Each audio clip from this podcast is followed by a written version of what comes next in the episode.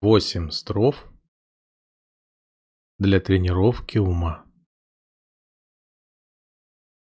Да буду я всегда заботиться обо всех ограниченных существах, считая, что для достижения наивысшей цели они намного превосходят исполняющие желания драгоценности.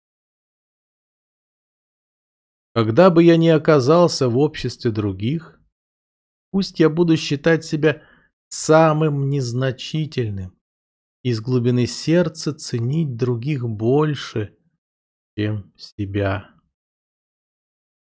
Что бы я ни делал, да буду я проверять поток своего ума, и как только возникают концепции или беспокоящие эмоции – противостоять им мощными средствами, ведь они истощают меня и других.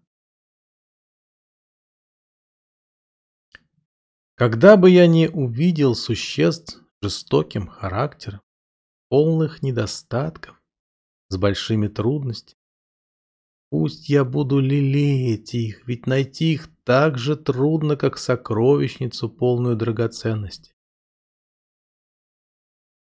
Когда другие из зависти несправедливы ко мне, ругают, оскорбляют и так далее, пусть возьму я себе поражение и отдам победу другим.